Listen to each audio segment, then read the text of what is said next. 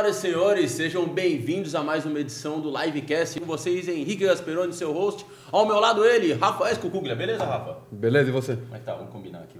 Assim ficou bom. 83, hein? 83, eu falei 82? Não falou 83, você Ah, então acertou. 83, um abraço pra galera aí. Deixando aquele recado pra todo mundo que tá acompanhando a gente, que tá curtindo de verdade, deixa o like, compartilha e nos ajude a deixar a nossa comunidade ainda maior, crescendo cada vez mais. Abraço especial pra galera que acompanha a gente nos agregadores de podcast. Estamos em todos, né, Rafa? Em todos. Em todos. Deezer, você usa qual? Eu uso Spotify. Spotify. Que agora tem vídeo no Spotify, eu adoro lá. Ah, é? Eu uso o iTunes, por favor, Apple, coloque vídeo lá.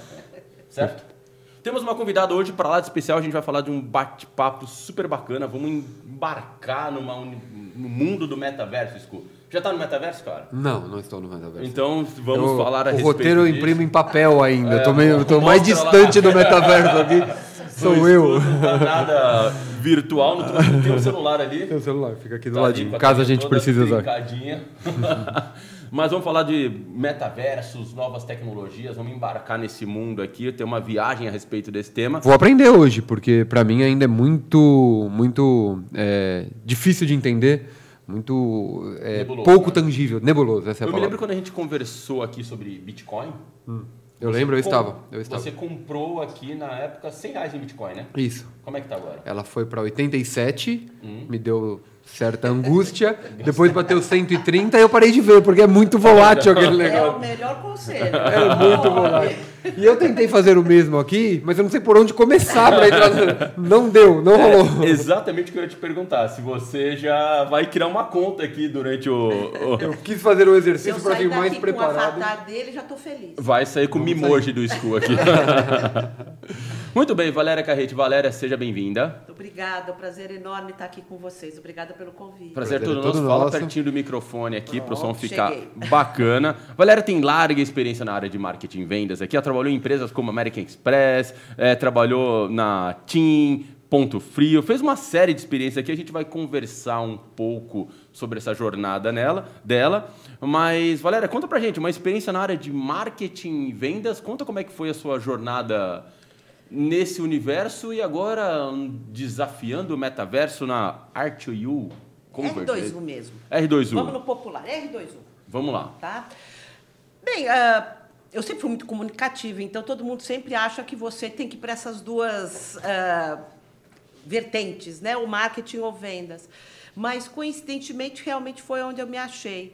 Ah, eu comecei minha carreira na American Express, eu falo que minha formação é de empresa multinacional americana, e eu comecei como secretária lá e saí como diretora América Latina, em 12 anos que eu fiquei na empresa. Né? Então, foi uma escola fantástica. Ah, saí para fazer a, o startup da TIM GSM, então, quando, eh, 2001, quando aconteceu a, a, a venda das licenças, né? Foi uma experiência incrível, né? Que já era uma startup, mas bem diferente do que a gente fala hoje, porque era uma startup com milhões e milhões e milhões de euros por trás, que é bem diferente do que a gente chama hoje de E um startup. projeto nacional gigante. E era- já era para fazer a estratégia, sempre foi cobertura nacional, a primeira empresa de cobertura nacional. Depois vieram todas na mesma estratégia. E depois mudei radicalmente para fazer uma startup de um, um, um turnaround, que eu falo que nada mais é, que é uma startup de 60 anos. Né? Falo, turnaround é startup de 60 anos, é botar abaixo Tá. e começar do zero. Eu te digo até que é um pouco mais difícil, porque você ainda tem que lidar com a cultura, com todo esse legado de 60 anos que você tem que respeitar. Uhum. Mas, ao mesmo tempo, modernizar a empresa. Então, é um outro aprendizado. E depois, sempre gostei muito de tecnologia, quando recebi o convite para me juntar à R2U, e aí toda a parte de tecnologia 3D se abriu para mim. Eu sempre fui us- usuária, mas não conhecia os meandros. E depois, recentemente, com o tio Mark dando o, abertura para o quarto pare do programa do metaverso, né, fazendo com que o Brasil, na verdade, descobrisse o que é metaverso. Ele é que empurrou isso para o Brasil. Vale ressaltar que fora do Brasil isso já era uma realidade em construção há anos. Nós estávamos ao largo dessa tendência. E aí entrei nesse mundo de cabeça que é encantador, fascinante, é a construção do futuro. Antes de entrar em metaverso mesmo, o que faz a R2U? Qual, qual, qual, qual tipo de serviço vocês Tá, prestam? nós somos especializados em tecnologias 3D aplicadas à jornada de consumo. Então, a gente utiliza toda a parte dos recursos desse tipo de tecnologia para facilitar os processos de compra e venda. Por exemplo. Por exemplo, realidade aumentada, por exemplo, customizadores 3D, visualizadores 3D. Então, por exemplo, quando você entra no e-commerce e você vê o produto girando 360 graus e você dá aquele zoom, vê toda a textura, aquilo é um visualizador 3D. Tá bom. Tá? Customizador é quando você consegue escolher mudar as partes do produto online e ele fica perfeito. E a realidade aumentada é quando você consegue colocar aquele asset, aquele ativo, aquele produto ao vivo no seu ambiente, como se ele ali fisicamente estivesse. Né? Então, nós somos especializados em jornada de consumo. E como nós tínhamos dentro de casa praticamente todo o conhecimento das tecnologias do ecossistema do metaverso, seja ela blockchain, smart contracts, 3D, realidade aumentada, realidade virtual, NFT, quando aconteceu esse push de mercado, a gente estava sempre quietinho, porque ninguém falava disso aqui no Brasil. Né? A gente acompanhava, mas não existia como. Quando o, o Facebook fez aquela, aquele anúncio e realmente fez o push no mercado, a gente resolveu criar a unidade que se chama Convert, que tem como proposta de valor ser o one-stop shopping para empresas no metaverso. Nossa visão é facilitar neste momento que é confuso, dúbio, inseguro, diferente, né? Tudo, todos os adjetivos que a gente puder, puder dar, para que as empresas consigam fazer suas estratégias, analisar o que fazer, se fazer, por que fazer. E nós fazemos esse pensar estratégico, desenvolvemos, implementamos, controlamos e aferimos resultados, tudo para a empresa, para que ela entre com segurança, de uma maneira mais fácil. E quem é o principal cliente que consome é, os produtos que vocês fazem hoje? São empresas de e-commerce que você consegue, é, de alguma forma, é, tangibilizar a experiência de uso dos produtos? É por aí? Você tem varejo e indústria, Tá bom. basicamente. Uma coisa, sua pergunta é ótima, cara. Obrigada pela deixa. Porque todo mundo acha que tecnologia 3D reside somente em canais digitais mais conhecidos como e-commerce. É onde ele tem aderência primária, mais óbvia. Mas ela é muito mais democrática do que somente e-commerce. Você pode, hoje em dia, um canal de WhatsApp que com a pandemia explodiu, você pode mandar o link para o seu cliente via WhatsApp para ele ver o produto na casa dele. Né? Você pode fazer vitrine expandida numa loja. Né? Então, você não consegue ter todos os SKUs que você vende em exposição na loja. Você consegue mostrar todas as variações de tudo que você tem em estoque via as tecnologias 3D no ponto de venda. Você pode fazer uma live commerce com realidade aumentada. Uhum. Todos os canais de comunicação da empresa, seja, tirando o rádio, como eu falo, tira rádio, tira cinema que é escuro demais. não vai dar muito certo. Não vai ver o produto. não vai dar muito certo.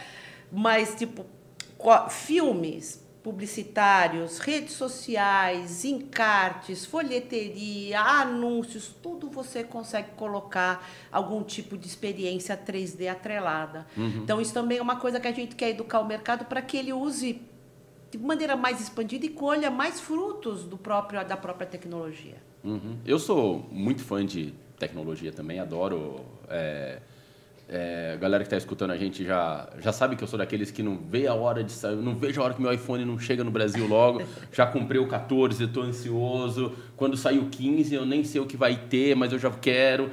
E você acompanhando os últimos lançamentos da maçã, da Apple, é, você percebe nitidamente quando você assiste aquelas keynotes, onde eles fazem aqueles vídeos lá incríveis e tal, é, tudo é sempre tem alguma coisa baseado em é, mais é, visualização, sei lá, alguma coisa digital que você vê pelo iPhone, a experiência que você usou, que você vai medir a sua casa, vai mapear o seu espaço, tal.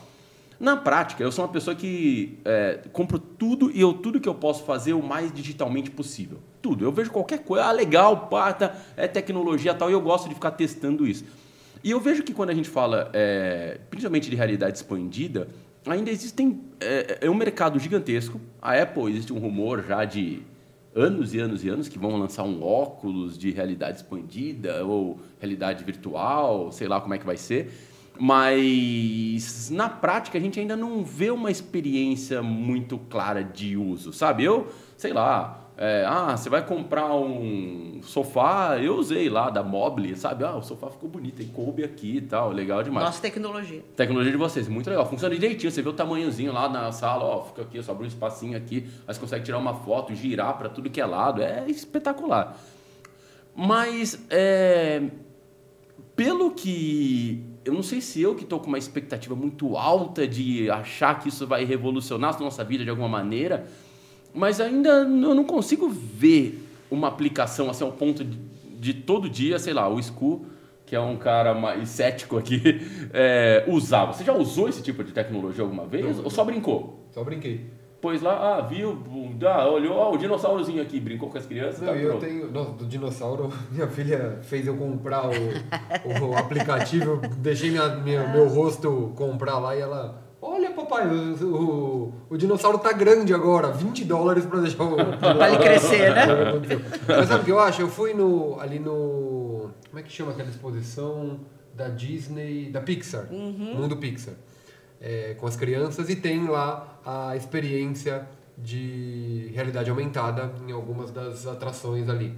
Cara, é uma dificuldade de, de, de do público ainda assimilar o que está tá sendo proposto ali. Tinha que ler o QR Code, o QR Code você apontava lá para para atração e ela fazia o balãozinho subir e tal. Tinha uma, uma, uma certa interação ali, mas as pessoas, é, eu sinto que em geral não estão sabendo usar a tecnologia ou não estão tão ligadas no que, no que a tecnologia tem a oferecer, porque fica todo mundo querendo usar, não consegue, precisa de três pessoas só para ficar ajudando as pessoas a, a usar e não. não, não é, é, eu não sei se ainda o público está é, demandando, assim como a gente imagina as possibilidades do lado de cá da mesa. Queria ver sua, sua opinião com relação é, a isso. Eu vejo o seguinte, né? Infelizmente, a gente vive num país que sempre tem um gap tecnológico do, dos principais mercados.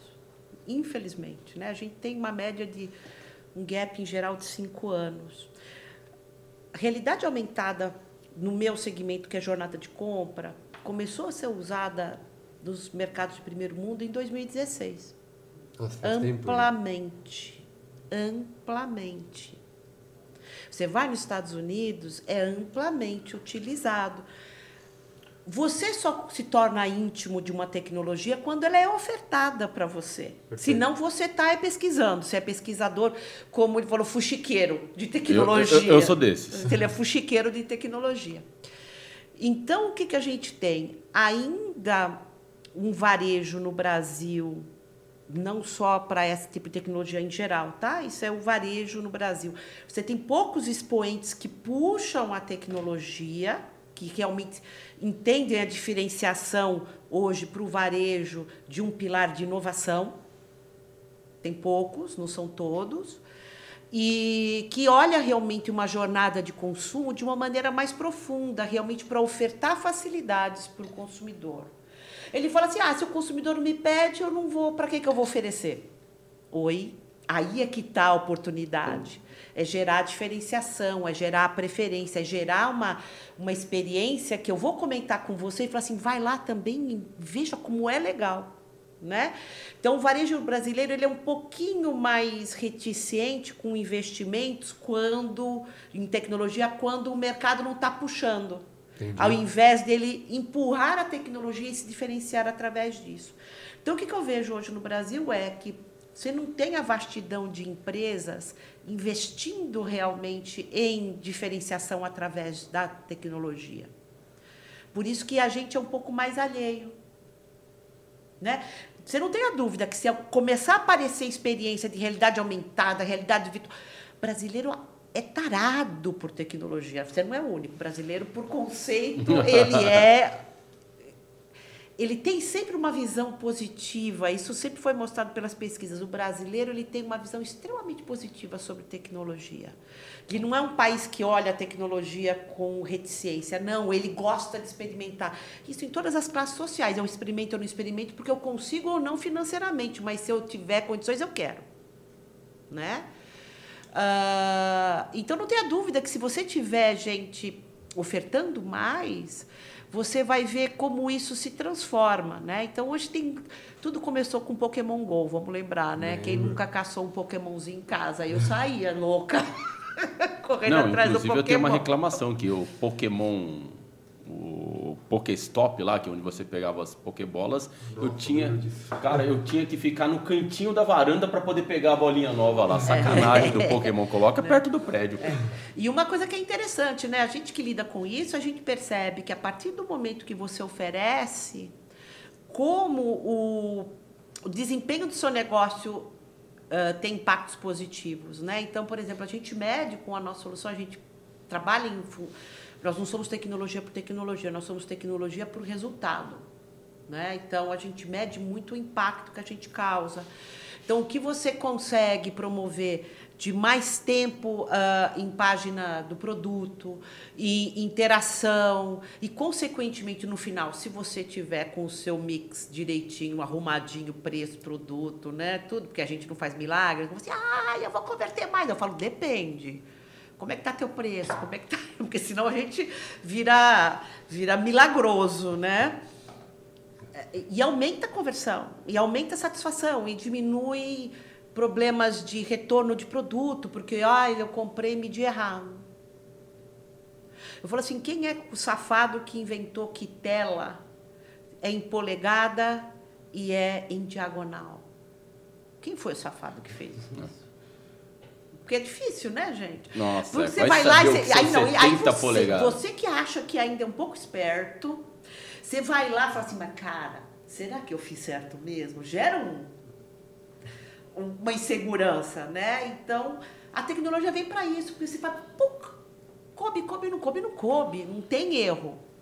É assertivo nos milímetros, né? Então, eu acho que é isso, eu acho que o Brasil tem tudo para ser, uh, a exemplo uh, uh, de outros países também que são positivos à tecnologia, para deslanchar. Mas você tem que ter empresas que entendam esse momento, entendam a diferenciação que elas podem gerar ofertando. Senão a gente sempre vai ter esse gap de cinco anos, cinco anos. A gente não tem um problema de... Assim, uma coisa que eu acho que alguns... É, eu sempre costumo falar que nunca é um fator, né? São sempre a soma de vários fatores é, eu vejo o fenômeno Pokémon Go, né? E é engraçado, porque era um jogo antigo, né? Na verdade, era um jogo que já existia há muitos e muitos anos, só a... Não foi nem a Nintendo que fez, né? Era uma outra empresa que não me lembro o nome, que fez uma casca com o tema Pokémon. E aí foi o primeiro jogo que, de certa forma, entregou uma experiência de realidade é, aumentada, com a ideia de você ter que andar, com localização, você geolocalização. a oportunidade que isso é? Cara? Migrou várias tecnologias tal e trouxe. Por outro lado, então ele traz. É, eu, eu, costumo dizer, eu, eu costumo achar que é um fenômeno parecido com o Nintendo Wii. Porque o Nintendo Wii ele era um videogame para quem não gosta de videogame. Porque quem gosta de videogame quer um Call of Duty, quer estar tá lá. Não é não, Rodrigão? O cara que quer gosta lá. de videogame quer o tirão lá tal. O Nintendo Wii é você vai lá, brinca e tal, não sei o que, você joga duas vezes e guarda. Tanto que você vê que o Nintendo Wii basicamente teve um fenômeno, teve um boom. Quem não jogava videogame achou legal pra caramba. Só que quem gosta de videogame achou, jogou uma vez e falou: é chato o jogo, é bobinho. Né? E o Pokémon acho que aconteceu um pouco disso. E é engraçado que eu fui para o Japão em 2018, fui correr a maratona de Tóquio, e eu estava andando pelo metrô, uma hora eu saí do metrô, quando eu cheguei lá tinha uma multidão. Mas uma multidão e jogando um joguinho de celular, sabe? Mas é uma multidão e batendo na tela e batendo e jogando. Falei, caramba, que multi quando eu fui ver era o Pokémon. Ou seja, a febre que aqui já tinha passado, lá tava uma multidão caçando um Pokémon numa estação lá. Eu achei que tava tendo, sei lá, cara. Achei que ia ganhar alguma coisa grátis, né? Um café, um Starbucks. É, é, pra estar tá tudo aqui. Né? Mas não era, era o Pokémon. Mas a gente vê que teve um fator de uso da tecnologia, é, de certa forma a gente experimentou, como o Nintendo Wii que trouxe uma, uma proposta diferente, mas a coisa deu uma baixada. o que eu. E a gente tem um outro fator também que é o custo, o, o custo das tecnologias, né? Hoje em dia, para você rodar alguma aplicação, muitas vezes num celular de base, um celular mais simples, a gente vê. É, empresas de bancos que fizeram movimentos de diminuir o tamanho do aplicativo, porque viu que o tamanho de espaço de alguns celulares era um fator limitante. A gente tem muitas vezes problema de banda. A gente tem, por exemplo, Brasil e Índia são dois, dois países onde o WhatsApp domina. Né? Porque as operadoras cobravam por SMS, né? Nos Estados Unidos já não se cobra. Muitos anos eles usam o, o SMS. O SMS normal mesmo. É, o que é horrível, por sinal, né? Ainda bem o WhatsApp é mais fácil de utilizar. Mas, é, de certa forma, mostra que a gente, a gente tem alguns fatores, sabe? Tecnológico, econômico. Eu acho que a gente tem algumas barreiras que a gente ainda tem que vencer. Uh, além do que a tecnologia ainda é, importar mão de obra no Brasil, perto mão de obra nos países de primeiro mundo, ainda é mais barato. Né? Então é mais barato você eventualmente ter uma pessoa ali atendendo do que um robô ali, porque o robô, de certa forma é, nos Estados Unidos é tudo muito automático, sabe? Ter uma pessoa ali é muito caro, né? Então eu acho que a gente está num. Acho que a gente tem algumas barreiras a enfrentar para padronizar. Acho que a gente está caminhando bem, mas ainda tem muito, alguns desafios grandes. Não sei o que, que você acha. Não, eu acho que sempre é uma preocupação, né? A evolução, você sempre. Você lembra quando lançaram o smartphone, né? A gente tinha celular normal, né? Só telinha colorida, para... mas não era inteligente. Quando veio o smartphone, você teve um tempo para esse parque se trocar. Né? Uhum. E assim é a adaptação da tecnologia. E a gente está né? um pouco atrás, né? né? E a gente já está um pouco atrás. Você está correto na tua preocupação de acesso, né? Acesso, poxa, meu equipamento consegue, meu equipamento não consegue, eu tenho memória, não tenho memória. Então, é uma das preocupações que a gente tem que ter. Tá? Nós, como empresa, a gente olha e a gente acredita em realidade aumentada fora de aplicativo, rodando no módulo normal do celular sem precisar implementar nada. Legal. As nossas soluções vão sempre nesse lado, porque justamente por causa disso, se você tiver que fazer um aplicativo para o seu brinquedinho funcionar, você tem que ter muita relevância. Uma barreira mais. Você tem que ter né? muita relevância, né? Tava brincando outro dia lá, eu não sei o que, que queria fazer uma realidade aumentada num saco de produto. Mas o que ele queria, a gente só funcionaria com um aplicativo. Eu falo, o cara não faz. Qual é a relevância? Por que, que eu vou baixar isso? Né? Esquece que vai ser uma experiência legal. Uma experiência legal não vale eu baixar, ocupar a memória, tudo isso. Pense em coisas fáceis que você abre a câmera do celular e já entra na experiência dê acesso, democratize a experiência, assim que você transforma, deixa a tecnologia fácil. As empresas têm que pensar nisso, né? Como é que eu me transformo em um instrumento muito fácil para o meu cliente e tire essa barreira? Porque daí sim a gente consegue como você falou, trazer a experiência para um maior número de, de pessoas, de consumidores. Eu consigo me posicionar como um facilitador, como um apresentador de novas experiências como empresa, colho meus benefícios de imagem e de vendas. Esse é o papel que a gente tem que ver para construir esse novo momento. Você se fechar na sua ideia, não, porque eu quero fazer um aplicativo muito legal. Legal para quem, cara pálida? né? Você falou com o cliente, vale para ele isso? A maior parte das vezes não. São poucos. Olha efetivamente de todos os aplicativos que você tem no celular, quais que você realmente usa. E quais que você fala assim, cara, você. Deixa eu deletar de vez em quando, a gente vai deletando ah, tudo, eu né? Faço Nossa, uma limpa faz uma rapa, né?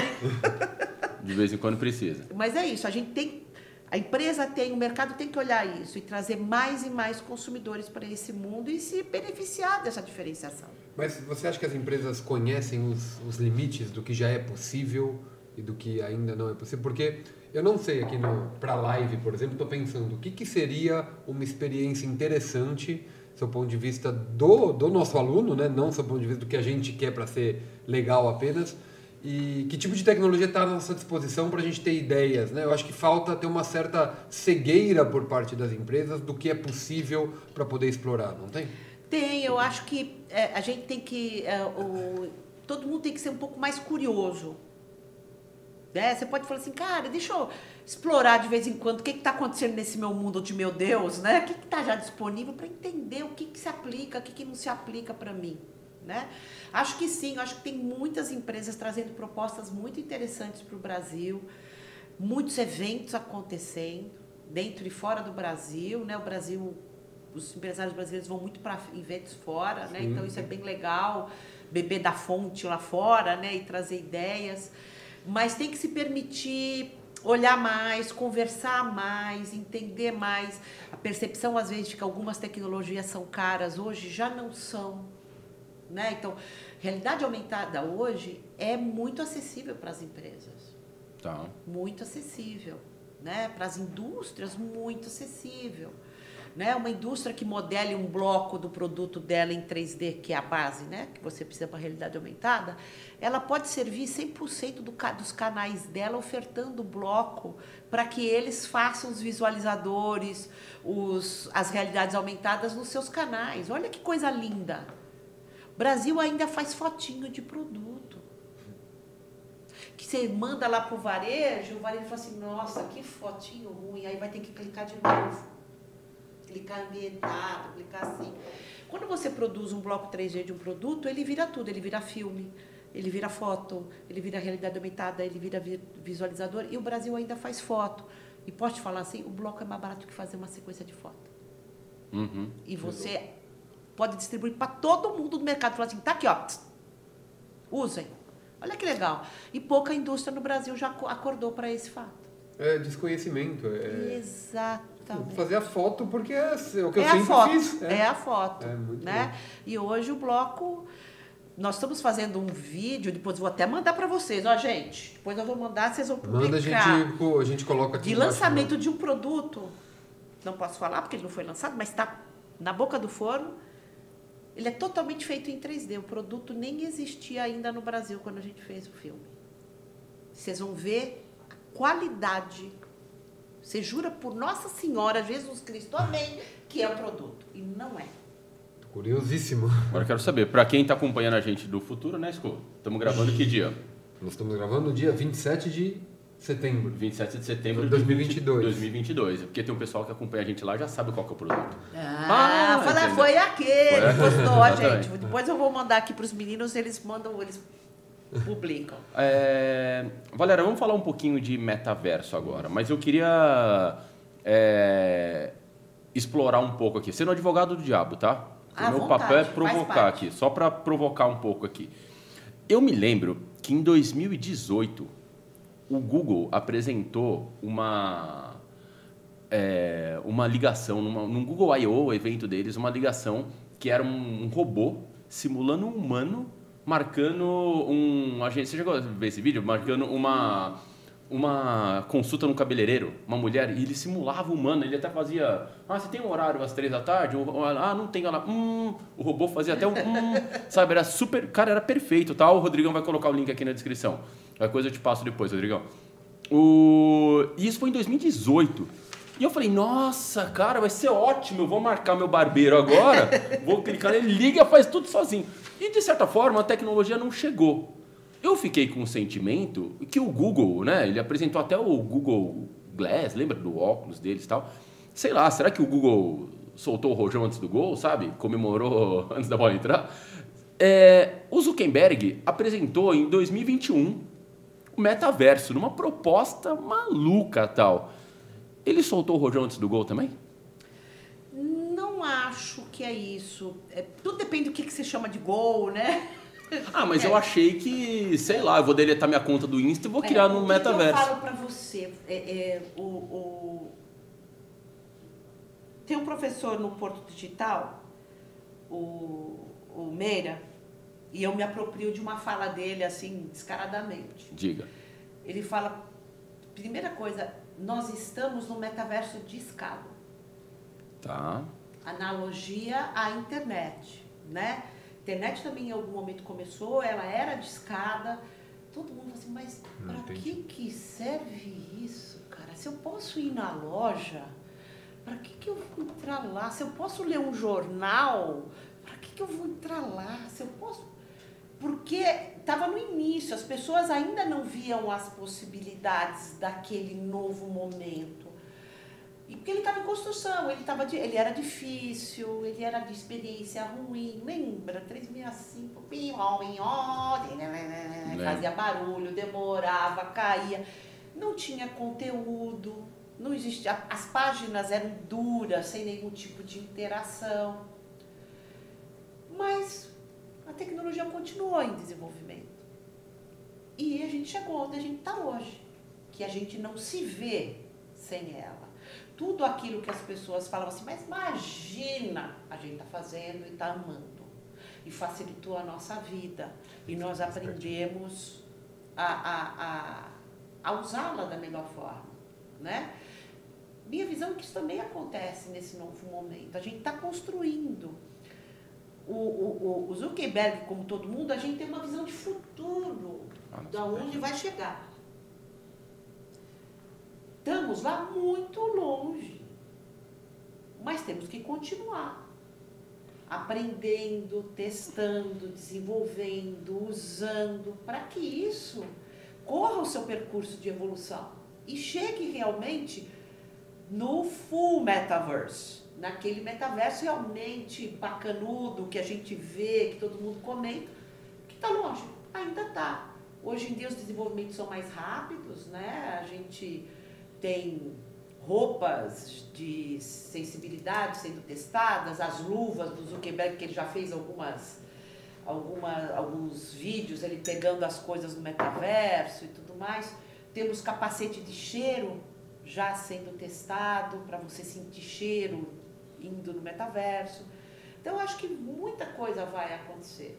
Então, não sei se é rojão antes do tempo. Rojão, se você pensar naquele metaverso que é onde a gente vai chegar, né, o, desenvolvido. Mas a gente está em construção. Me deu um gatilho aqui, Valéria. Você lembra quando, qual foi o primeiro contato que vocês tiveram com o conceito de internet? Eu lembro claramente, um tio meu chegou para mim falou, Rafa, tem uma coisa aqui que chama internet. Uma coisa ótima, né? né? Falei, mas, mas o que, que é? Você consegue ver tudo do mundo aqui. Ele me contou. Eu tinha, sei lá, 15 anos por aí. Ah, como assim tudo do mundo? Você consegue ver o que o Papa está escrevendo. Esse negócio aqui vai, vai dar certo. E eu me lembro depois, quando eu acessei pela primeira vez, o que, que eu queria ver? O Papa escrevendo. Eu falei, e agora? Vamos lá. Onde está o Papa aqui? Como é que, eu faço? Na época, quem era o Papa? João Paulo II. Mas para você ver como era difícil definir, né?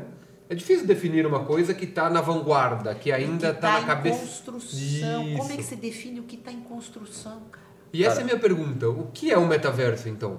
Já que estamos. Vamos tentar fazer um exercício de definição aqui, tá. porque para mim, eu ainda tô. É, de verdade, assim, a minha interpretação do, mega, do metaverso hoje é a mesma do Papa, do que o Papa está escrevendo na, na, internet, sabe? É tão nebuloso é para mim o, o conceito definitivo, assim, ou conceito em construção que está todo mundo comentando sobre em cima disso, sabe? É. Então, na verdade, quando você pensa ele no, no vamos chamar do módulo turbinado, né, no módulo bombado, ele vai ser o que? Um espaço imersivo, social, interativo, onde nós vamos poder fazer o que nós quisermos, trabalhar, uh, brincar, ver amigos, passear, o que a gente quiser através da nossa representação digital, que são os avatares. Tá. Né? Isso é o conceito básico. Esse é o que vai ser, né? Que vai ser. Hum. A gente está construindo. Hum. Então, hoje, uh, a gente tem plataformas demais, na minha visão. Né? Então, o que a gente chama de plataformas? Poxa, Valéria, como é que eu entro no metaverso? Tem metaverso.com.br? Não. Não tem. Não tem. Pesquisei hoje. Não, você sabe que uma vez me perguntaram, né? Uma, um cliente perguntou como é que eu entro? Eu tecnometaverso.com.br para você ver realmente como isso está tão distante das pessoas. Cara, né? quando o, o, Zuckerberg lançou, eu te confesso que eu fui na loja de aplicativos, pra digitei lá metaverso. Aí depois eu falei, não, eu falei, que estranho, tá todo mundo falando que o Facebook lançou o metaverso, já sei. Aí eu fui, entrei na conta do Facebook de desenvolvedor para ver todos os aplicativos que o Facebook tinha. Eu falei, deve ter um que é o tal do metaverso. Não tinha. Aí eu fui lá e falei, ah, tem uma atualização do Instagram aqui. Tá na cara, é, tá, tá dentro do Instagram. Atualizei, não mudou nada. Falei, caramba, cadê o negócio? E olha que eu sou o cara que o Facebook, o cara acabou de apresentar, eu saí correndo para baixar para ver como é que era. Ah, porque a gente estava muito distante, ainda está um tanto distante do que acontece. E vai precisar agora. ser imerso? Eu vou ter que ser um avatar? Não, tá? É, não. O, é, é, você tem as experiências full immersive, mas não precisa ser isso, tá? Não precisa. Primeira coisa que eu acho que é interessante, vocês sabem qual é a diferença entre realidade virtual e realidade aumentada? Eu não. Não sei se o público sabe. É, ah, bom, explica para o público. É. explicar. Realidade aumentada é sempre quando você consegue colocar um bem digital, um asset digital dentro do seu ambiente real. Põe um móvel, põe o Pokémon, O dinossauro. põe o dinossauro. Isso Ó, é para quem tem o realidade aplicativo aumentada. da Apple, tem aqui, se você for no iPhone aqui, por exemplo, logo de primeira aqui, ó, tem uma opção, ó, View in AR. Exato. Então você coloca aqui o iPhone para você ver o tamanho dele, tá vendo? Como é que vai ficar? Então, Você coloca o iPhone aqui, ele mostra, opa, cadê aqui? O iPhone ele mostra o lugar aqui onde vai ficar o tamanho real. Essa é a realidade Essa é a realidade aumentada. Aumentar, Aumentar. Aumentada. A É realidade você aumentar a realidade atual. Vamos dizer assim que você expande. Expande. Show. Expande o teu ambiente. Vamos falar assim, que você está sempre lastreado no seu ambiente real. Tá? Isso é realidade aumentada. Ok. Realidade virtual é quando você despluga. Vai para outro mundo. Você não está mais aqui. Tá bom. Você está nos Alpes esquiando e eu estou aqui na sua frente, mas estou nos Alpes esquiando.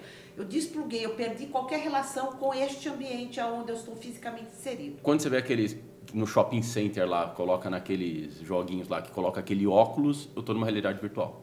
Exatamente, você desplugou. Tá bom. tá?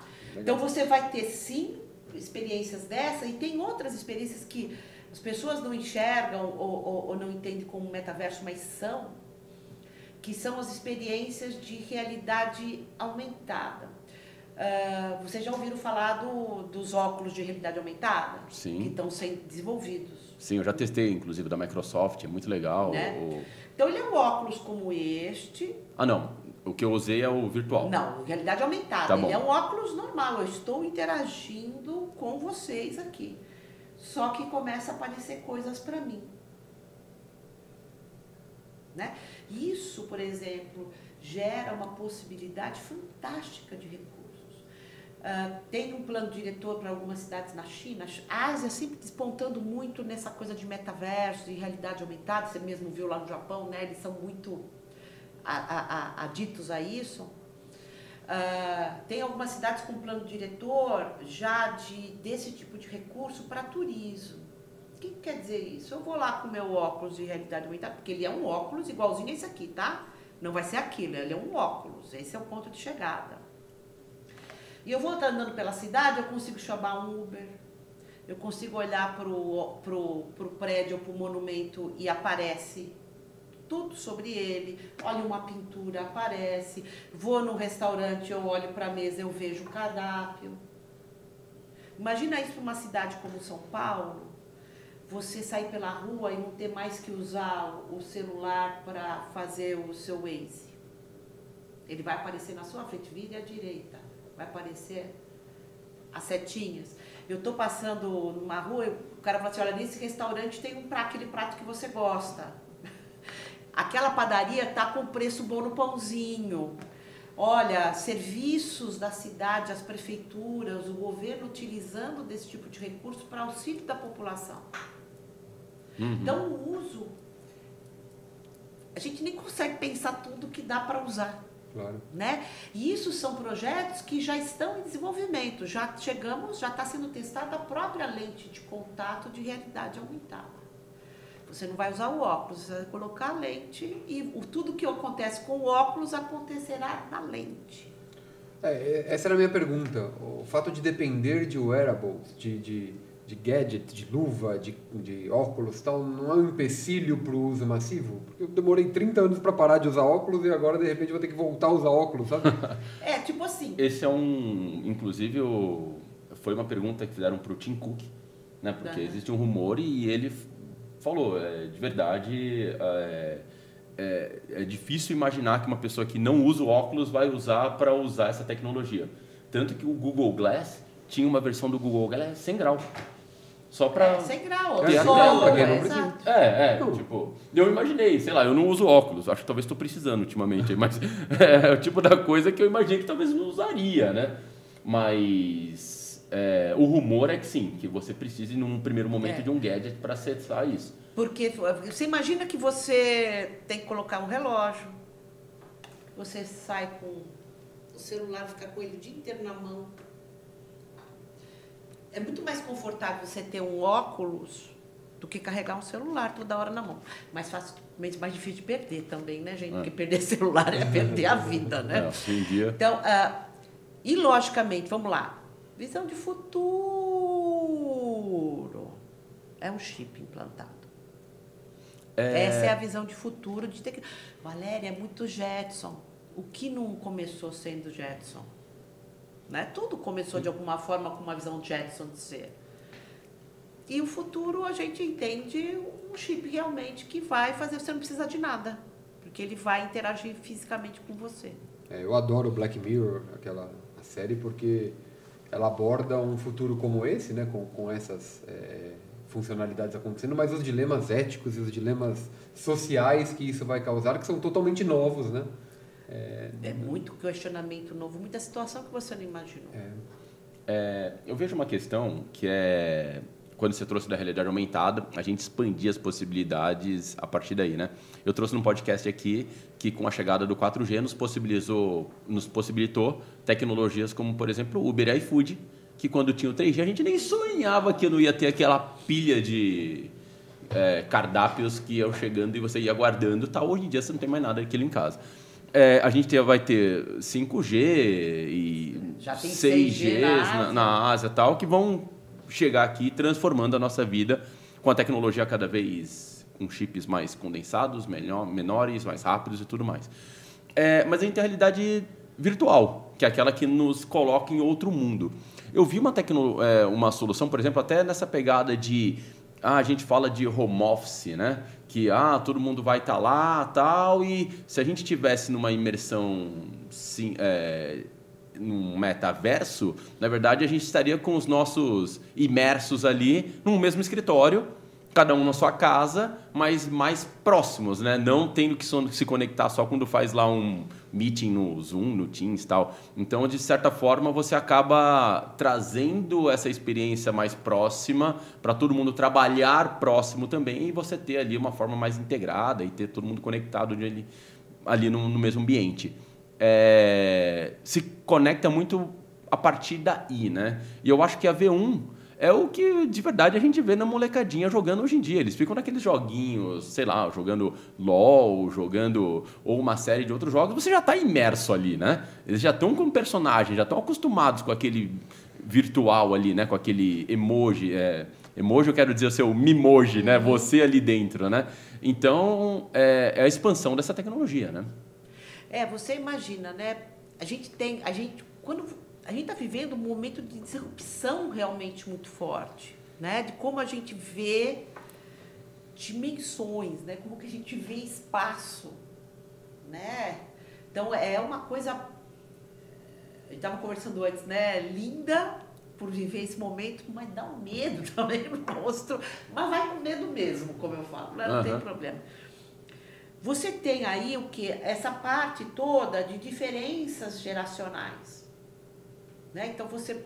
é, é, quando eu, eu sempre falo assim, se você acha que ah, o metaverso não faz sentido e Avatar não faz sentido, é porque ele não é para você. Por quê? Geração alfa, que nasceu aí de 2010 para cá, ela não vê mais a diferença entre ela e o avatar. Eles são a mesma pessoa. Você fala assim, oi? Como assim? Não vê. Muito pelo contrário, a representação digital dela como avatar tem uma possibilidade de expressão e de alcance muito maior porque ela não tem barreiras físicas. Então, esse ano, lá na NRF, no National Retail Federation, que é aquela feira de Nova York, de varejo, que acontece em janeiro, teve um painel que teve uma garota que ela era CEO de um fundo do Web3, com 23 anos. E aí ela estava lá no palco e ela falou assim, olha gente, vocês não entendem como é difícil, das vezes.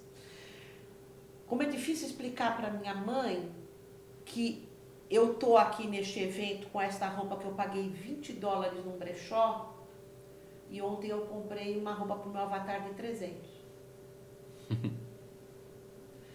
Por quê? Para ela, o avatar dá maior exposição do que se você pensar conceitualmente, o avatar ele pode estar falando com o mundo inteiro at the same time. Você sempre está preso na restrição física. Então eles não veem essa diferença. Eles não, eles veem tudo como uma continuidade, uma coisa que é fundida. Para nós que não nascemos nesse mundo, a gente tem que fazer um exercício muito difícil de tentar entender isso. Mas a gente consegue. Vou te contar por que a gente consegue. Hum. Teve aquele casamento da Rita Vu, da CNN, no, no metaverso. Não sei se vocês ficaram sabendo. Não, Ah, essa parte eu perdi. Vamos contar fofoca. A Rita Vu, da CNN, ela casou e ela fez a festa dela no metaverso, no Decentraland. E o mestre de cerimônias foi o Leandro Carnal. E eu fui. Cara, eu pirei. Eu tinha que comprar uma roupa pro meu avatar. Mas uma roupa muito legal. Mas não tá captando seu áudio, sabe? Uma roupa muito legal, uma roupa que soltasse raios. Eu queria uma roupa muito legal. Fiquei desesperada, procurando uma roupa, porque eu queria uma roupa de impacto. Leandro Carnal vai estar lá. Como é que eu vou com essa roupinha do meu avatar simplinha? Quando você se expõe, você começa a entrar nesse mundo. E você comprou a roupa? entrar- Comprei. Quanto custou? De- Desculpa. Ah, eu a não gastei tanto assim, que eu- sabe que no Brasil 300 dólares? que eu fiquei pensando. o câmbio tá que- difícil. Foi mais baratinho. Você comprou né? a roupa virtual lá pro casamento do metaverso. Sim. E usou de novo ou não? Ah, de vez em quando eu uso. É, não, pode, é, não reunião, pode vai- virar carne de vaca, que nem mulher, né? Mulher sabe como é que é. Sempre tem Ah. seus brilhos, seja onde for, seus. seus, seus O Scuba vai comprar a roupa do. Coringão e é nóis, né, Scuba? Que fantástico isso. Né? Então, cara, é, a gente tem que se permitir experimentar para entrar nesse conceito. Porque nova, as novas gerações, da alfa em diante, já nascem sem saber essa diferença. Quem tem essa diferença somos nós. E eles vão ser o novo mundo, eles vão ser quem vai tocar este mundo. Daqui a, a 2030, eles já vão ser 20% da parte de consumo. Então, cara, é inevitável. Então, poxa, se permita experimentar, entre, brinque.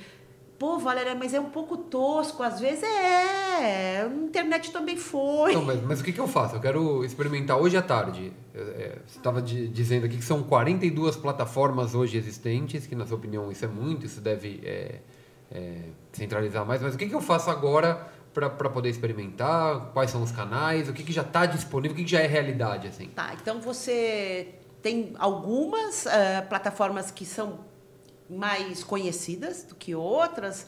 Em termos de metaverso aberto, né, que a gente chama que qualquer um acessa, não é fechado, que você tem que ser convidado, senão você não entra, Ah, tem né? isso também. Tem isso. Ah, o Orkut Tem- era assim. É, você tem. Continua é, metaverso. Mas começou assim, uma rede social que você só entrava com convidado. É, então eu me lembro que eu não assim, tinha o convite, eu fiquei mandando, oh, me convida aí. né, cara? Porra, cara, não põe nesse negócio aí. É, então, procure uma plataforma aberta. As duas mais ah, conhecidas é o Sandbox e o Decentraland. Tá. Tá? Como é que é sandbox, Sandbox. de Sandbox. caixa de areia Sand- mesmo? Exatamente. Então E o outro- Rodrigão vai colocar, é. coloca aí, Rodrigão. Sandbox. E o outro é Decentraland.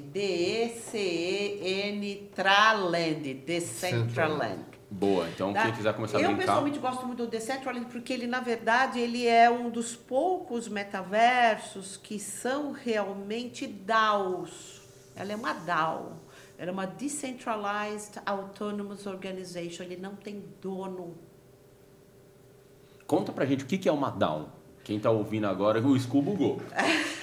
Bugou. Sabe o que é uma DAO? Não, vou descobrir agora à tarde que eu O vou Alex entrar. me contou ali antes de entrar aqui, Ah, é? ele falou, você pergunta sobre Down. Eu falei, o que, que é Down? Ele, você não sabe? Eu- Lógico que Caiu. bem. Então, é, é que o Alex você fala, você não sabe não, aí ele te conta uma história de duas horas e meia. assim. Então, você fala, Mas- lógico que sim. É, então, o Alex Então, você é, é uma organização autônoma descentralizada, essa é a base da Web3. Né? O Web3 ela vem com um conceito de centralizar o poder, o poder está na mão das pessoas e não das empresas ou do- das redes, né? porque a gente veio das empresas, depois foi para as redes, agora somos nós quem detemos o poder. Perfeito. Então, na verdade, ah, são ah, organizações que são geridas por quem as frequenta ou comprou uma partezinha delas. E elas são completamente ah, sem a estrutura hierárquica que a gente está acostumado. Então, por exemplo, o Decentraland ele Você foi. entendeu? As pessoas compram NFTs. Exato, é que eu ia explicar agora. Ah, desculpa, continua. Então, Decentraland ele foi criado, né? Porque ele tem que começar de algum lugar. Por um, não vou me lembrar o nome dele agora, eles são argentinos. E ele transformou numa DAO. Tá? Então, hoje, o que acontece? Você tem lá, acho que, se eu não estou louca, 90 mil lotes de terreno Tá. dentro do Decentraland. Mas são 60 mil proprietários. Tem gente que tem mais do que um. Ah, quem manda no Decentraland são essas 60 mil pessoas. O que acontece lá é o que essas pessoas autorizam e aprovam. Elas é que falam assim, a gente quer que lance mais terreno, a gente não quer que lance mais terreno, a gente quer que vá para esse tipo de evento, a gente não quer que vá para esse tipo de evento, a gente quer essa proposta de valor. A comunidade é que manda no projeto. Então, eu gosto muito dele porque ela vem com todo o pacote da Web3 junto. Entendi. Né? Ele vem com a parte de metaverso e com essa parte que é fundamental, que é o core realmente desse novo momento. Né? O metaverso, eu falo que a Web3 é como que a gente vai distribuir o poder e o metaverso é como a gente vai vivê-lo, experimentá-lo. É a tangibilização desse, desse conceito. Mas a Web3, a conceito da Web3 é o que é mais rompedor. Né? Que é isso, né? Você pensar que. Como assim? Difícil imaginar. Né? Imaginar não ter um cerne de. E isso é o que eu falo que hoje poucas pessoas e empresas pensam a respeito. A gente vem numa história de séculos aonde tudo é comando e controle. As empresas são comando e controle. E nós vamos viver um momento onde isso vai se desfazer. Você não vai ter mais o comando, nem vai ter mais o controle. Quem vai definir que produtos você vai ter ou não ter é a comunidade. Vocês, os cursos, quem vai definir? Vocês não vão definir nada. A gente vai só conectar as A pessoas. comunidade vai falar assim: não queremos isso. Queremos um curso assim, queremos isso aqui, queremos o ambiente desse jeito, queremos aquilo daquela forma, queremos aquilo da. Vocês não vão mais definir nada. Comunidade vai definir.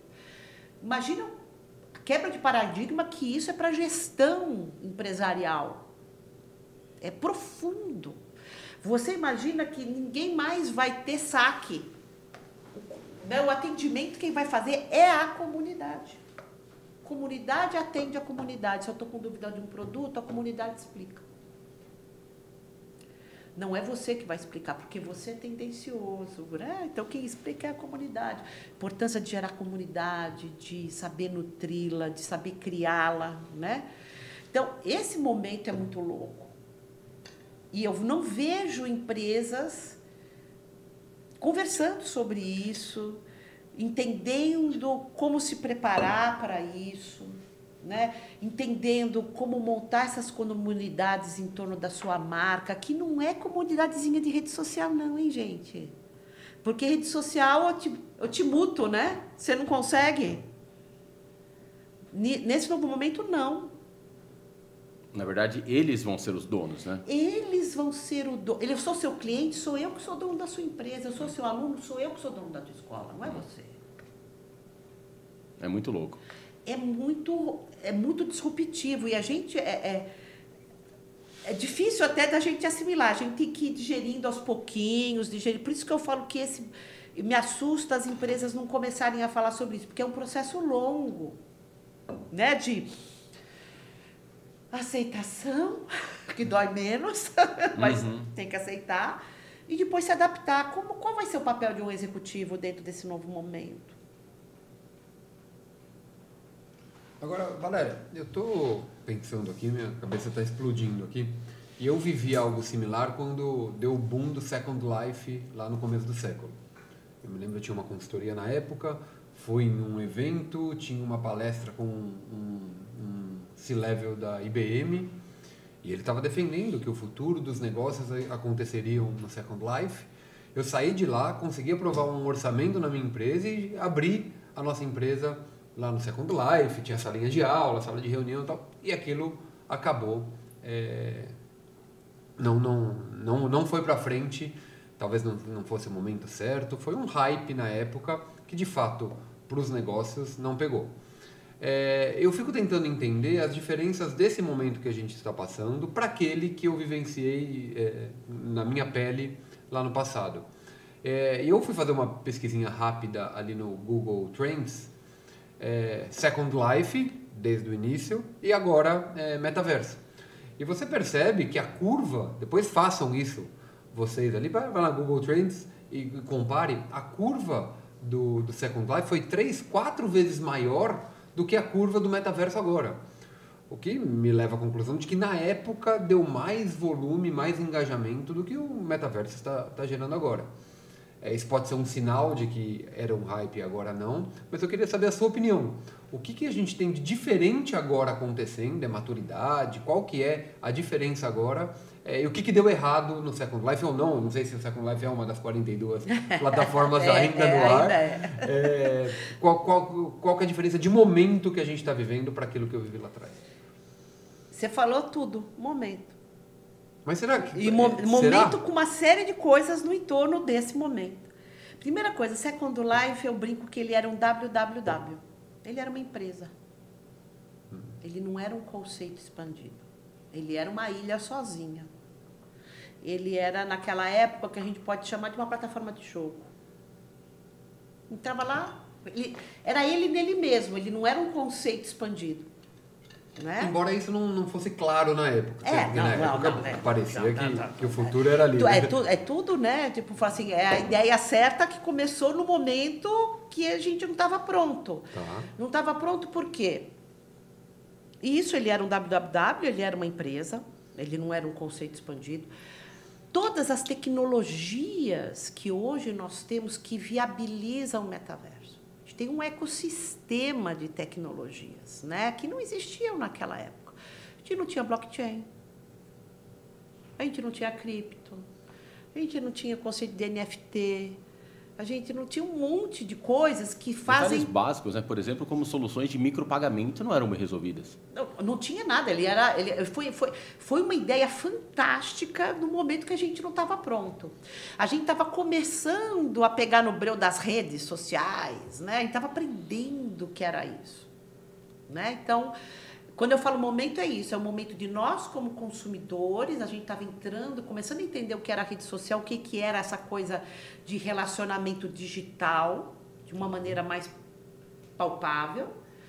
E a gente não tinha as tecnologias que tem hoje, que permitem é, um conceito completamente diferente acontecer, transações acontecerem, tudo acontecer lá dentro, contratos, né, cara? Smart contract é maravilhoso, eu quero que os cartórios acabem.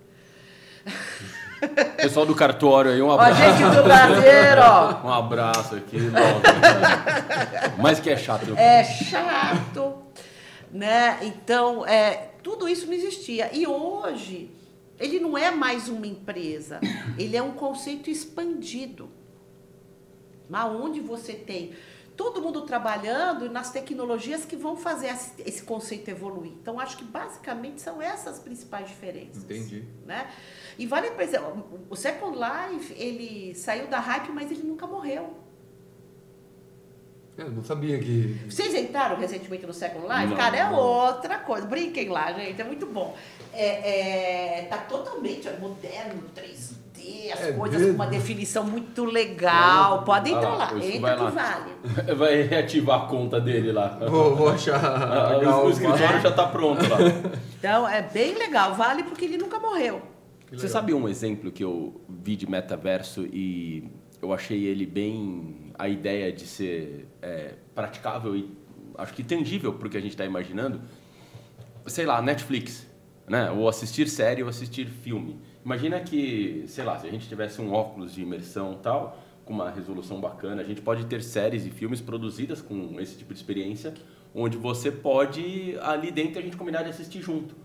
Então imagina, a gente cria uma sessão de cinema lá, tá vendo uma série e o que eu tô falando aqui você escuta, comenta, a gente assiste um filme ao mesmo tempo, sabe, juntos, eu dou pausa, pausa ali, assiste, vê, tal, comenta, tal. Tem uma forma integrada. Imagina, sei lá, é quase que você está numa sala de cinema imerso ali dentro, só que você está com o óculos ali, uma uma, sei lá, estou pensando aqui numa experiência que eu li recentemente que pode mudar é, e é uma é, aplicação prática já de um conceito de imersão para você consumir conteúdo, sabe? Não, dá, um é, cara, dá para ir para tanto lado. É, é, assim. Shows, né? A gente não consegue. Imagina, jogo de futebol. Você está ali no estádio tal, vender um lugar para você assistir o jogo ao vivo dentro daquele seu óculos ali. Você olha, vê o time atacando, defendendo e tal, e comentar. E que eu falo, né? Tem uns projetos muito legais já acontecendo no mundo com as tecnologias do metaverso, né? A gente pensa no metaverso só avatarzinho, né? Mas não é, muito mais com o avatar.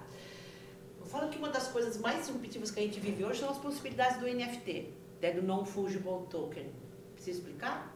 Vocês é já conversaram sobre isso? Já, mas não necessariamente as pessoas é. assistiram não não fungíveis. Certo. Eles dão autenticidade e unicidade para qualquer tipo de bem virtual. Perfeito. Né, na sua representação virtual.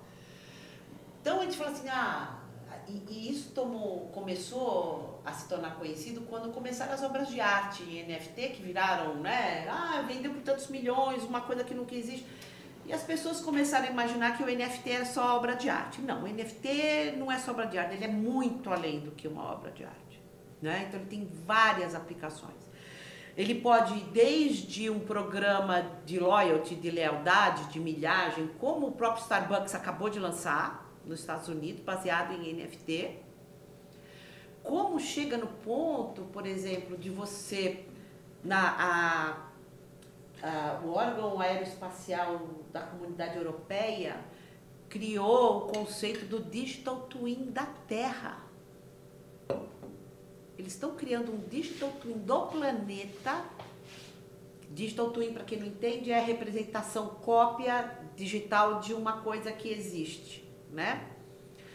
Para prever impactos climáticos de qualquer coisa que seja feita, eles estão replicando uma terra virtual. Olha que legal. É muito zoado isso. Não, é muito louco. é muito zoado, né? Mas para quem está acompanhando a gente, você pode usar o conceito de digital twin para você simular, por exemplo, na sua indústria, alguma peça, um, é, estressar algum equipamento para você ver até que nível ele suporta. Tal. Qual é a é reação é do material, dá para fazer Exato. várias coisas, né? Então, isso é muito louco. É, NFT eu falo, uma coisa que a gente vai ver muito rapidamente, eu acredito, porque a sua aplicação não é tão complexa e é muito relevante como impacto, é você ter o teu histórico de saúde em NFT. Você manda o teu histórico de saúde. Uhum. Não, quem manda é tá o no hospital, hospital é o médico. médico, tá tudo plural. Aquele médico que você foi há 10 anos atrás, você não vai mais. Cadê aquele uhum. histórico?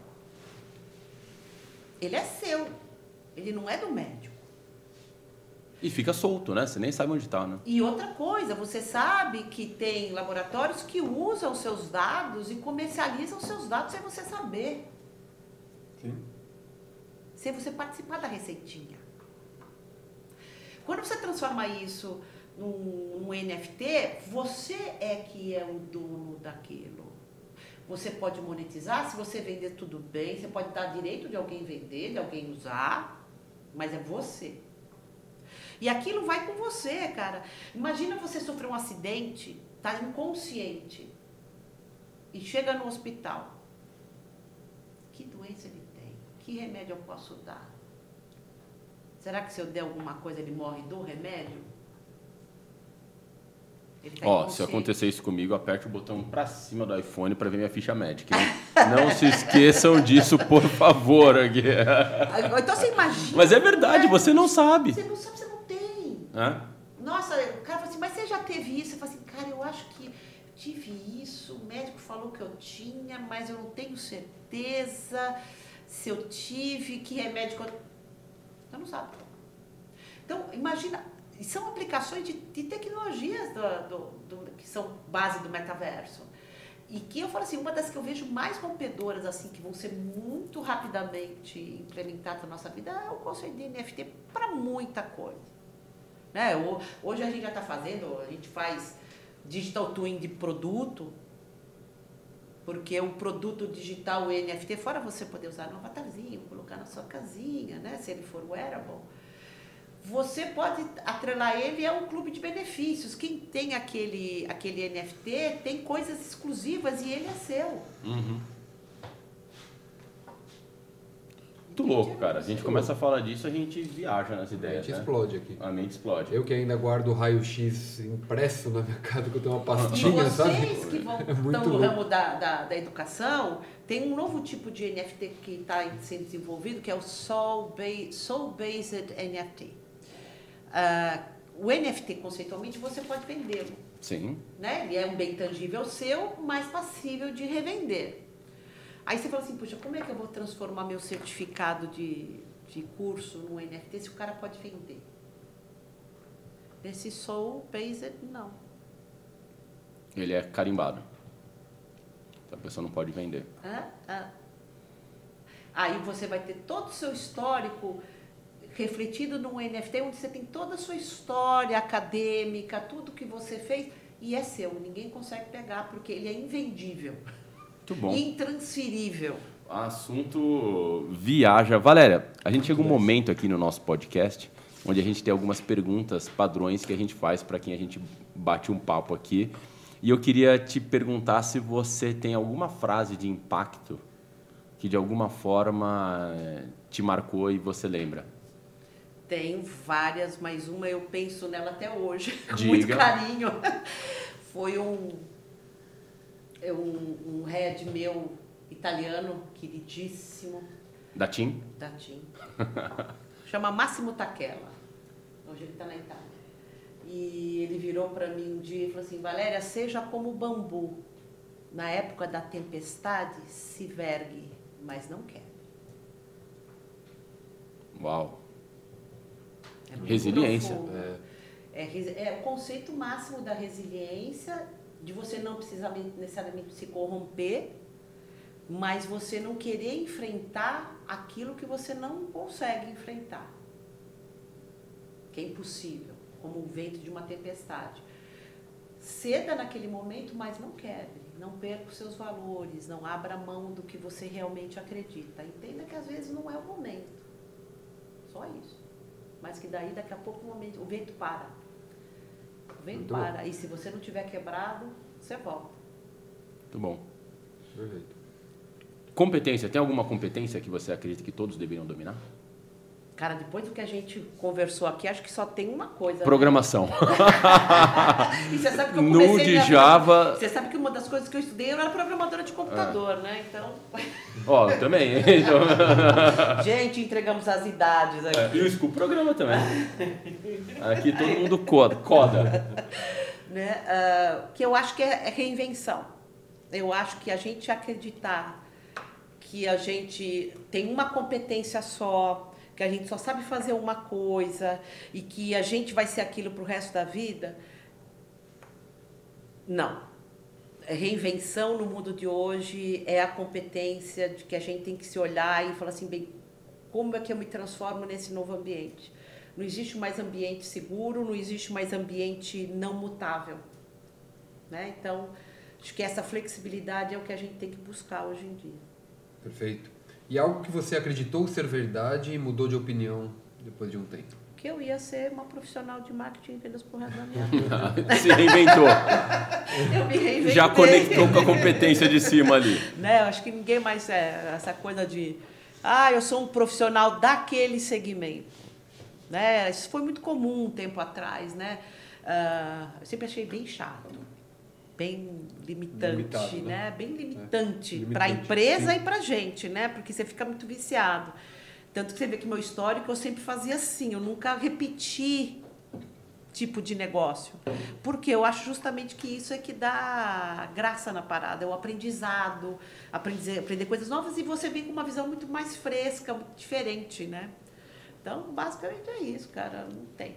Valério, se você tivesse que me dar uma dica de uma música para a gente colocar na nossa playlist aqui para os alunos, para a gente deixar rolando no intervalo das aulas, tal, me dá uma sugestão de uma música. Dou uma que é mais recente, que eu adoro, que Diga. é o melô da nossa casa, tá? Ela foi pela família, ela foi ah, em unanimidade ah, eleita o melô da residência, É mesmo? que Qual é, é? California Roll. California Com Roll. o Snoop Dogg, o Steve Wonder. Ah, E- veja. Essa daqui? Essa é a batida. Essa daqui. Tá aqui aceitada a sugestão. Rodrigão separou um presente para você. O que, que você separou, separou para. Está uniformizado, de, se tornando uma liver também. Obrigada, vou usar com muito carinho. Valéria, muito obrigado pelo bate-papo. Quem quiser continuar esse papo contigo, a encontra onde? Cara, LinkedIn, Valéria Carrete, ah, Instagram, Valéria Carrete. Valéria tá lá, Tá pessoal. O link dela tá aqui embaixo. Põe, lá no LinkedIn, todas as no Insta, nas aí. redes sociais todas. Quem quiser falar. E-mail, pode. quiser trocar um bate-papo sobre metaverso, realidade aumentada, realidade virtual e outras tecnologias, quem tiver com uma ideia maluca de tecnologia pode procurar é isso. Isso, e a gente vai bater um papo e a gente vai ver se faz sentido, se já existe alguma solução que possa atender. E vamos embora. Vamos, Vambora. vamos mexer esse povo. Valéria, de verdade, obrigado pelo Eu bate-papo. que agradeço. Ótimo. Show de bola, obrigado de verdade. Todo mundo que está acompanhando a gente, um abraço muito grande. Não esqueçam de fazer o quê, Scu? Curtir e compartilhar o episódio para um amigo, né? Pra quê? Pra comunidade crescer ainda mais, certo? Comunidade crescer. Estamos juntos, galera. Forte abraço e até a próxima. Até Valeu. mais, pessoal. Até. Tchau, tchau.